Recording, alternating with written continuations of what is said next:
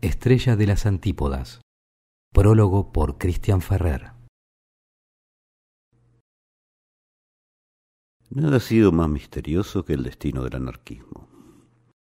Un ideal que podría parecer exagerado, de no ser sumamente sensato, sobre todo si se tiene en cuenta la larga historia de la dominación de unos por otros si bien el paso del tiempo hizo que su brillo menguara un poco, e incluso fue dado por extinguido, la cuestión libertaria, por decirlo así, siguió dando pruebas de insistencia, puesto que los anarquistas parecen disponer de las cualidades del ave fénix, la de renacer de sí mismos, o bien se transforman en avatares, reencarnados en aledaños y en ramales equivalentes. El ideario de los anarquistas, aunque fue política y culturalmente notorio en su tiempo, resulta incomprensible hoy si primero no se pone el mundo del revés. En verdad, la anarquía tuvo mala prensa desde un comienzo, la que se destina a las verdades supuestamente irrealizables, que gustaban antes ser llamadas utópicas. Fue entonces la anarquía mala palabra un llamado mesiánico, pero salvaje, por momentos de ultratumba, pero siempre punzante. Haz lo que quieras, vive de forma tal como te gustaría que se viviera en el futuro. No te unas a filas militares, no ingieras cadáveres de animales. El enemigo del rey eres tú. Aborrece las prisiones, glorifica el sexo, plántate, no obedezcas ni desórdenes no humilles y no dejes que te humillen. No abandones a un compañero en la estacada.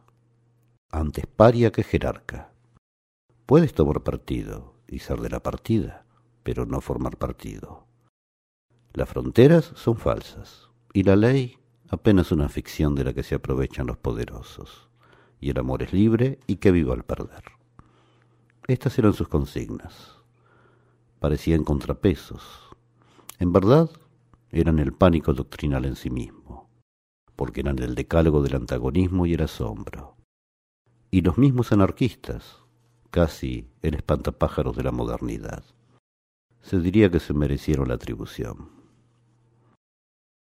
Es inútil ponderar sus actos, sus altibajos y sus logros, si sólo se recurre a la vara que mide éxitos o fracasos porque el hecho de que en el mundo haya aparecido semejante idea es una incógnita de la historia.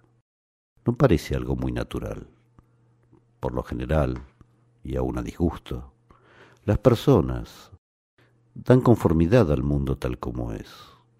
Apaciguan el inevitable malestar con auxilios, subvenciones y algunos días feriados a lo largo del extenuante año laboral. Pocos son los que procuran darlo vuelta en un santiamén. También las pirámides son construidas para ser escaladas, no para batírselas, piedra por piedra. Puede considerarse el anarquismo como una respuesta insólita, pero contundente e irreductible, a la existencia de poder separado de la comunidad, no menos que a los obstáculos e interdicciones que se interponen a la voluntad de vivir. Y por eso, las creencias anarquistas promovieron una revolución múltiple a la vez, cultural, psicológica y política. Era mucho pedir. Era tener exceso de razón.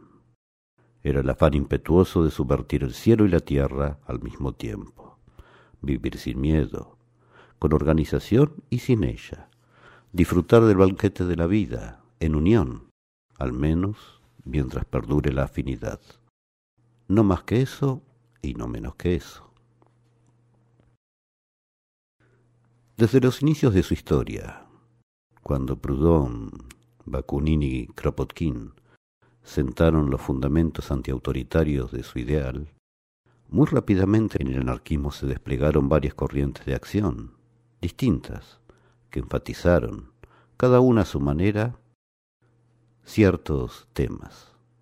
El mutualismo, el colectivismo, el amor libre, la preocupación por la suerte de la naturaleza, el vegetarianismo, el sindicalismo, el individualismo, la amistad con los animales, la religiosidad sin iglesias establecidas, el espontaneísmo, la emancipación femenina, la moral sin dogmas, las comunas experimentales y todavía algunos otros desafíos que en su tiempo parecieron arriesgados, cuando no directamente flores del mal. En verdad, un racimo copioso, de aroma a veces ácido, otra veces sensual, siempre diverso e inventivo, rodeaba la palabra anarquismo. También debe destacarse la aptitud que tuvieron para influir sobre personas, ideas y agrupaciones, incluso a veces multitudes, que no necesariamente se definían anarquistas, pero que se sentían llamadas a simpatizar con sus principios o incluso a reconsiderar sus propias convicciones. En todos los casos, el poder jerárquico fue considerado una catástrofe humana, enemigo de vidas que podrían haber sido menos hostigadas y más felices. Los adversarios del anarquismo son bien conocidos. Los clérigos, los poderosos, los militares, los patriotas, los patrones, los gobernantes, el Papa y sin olvidar a los comunistas, sus viejos enemigos desde antes de que existiera la ya olvidada Unión Soviética. Esos adversarios sabían muy bien que la sensibilidad libertaria enfatizaba problemas que no tenían resolución en el sistema de dominio actual, entre otros, su muy temprana crítica a la técnica y al productivismo industrial, sus advertencias sobre los desmanes ecológicos, sus exhortaciones a desertar de relaciones afectivas fallidas, sus apologías de la emancipación sexual, amén de su repulsa por las naciones imperialistas, un aspecto que no siempre ha sido subrayado en la historia de las ideas libertarias. Sus prácticas, es decir, sus modos de vivir, tendieron siempre a disociarse del poder jerárquico. La imagen de este poder, heredada por todas las generaciones habidas hasta ahora, es vertical, concéntrica, ascendente, indestructible, inmemorial y eterna, tal cual una pirámide.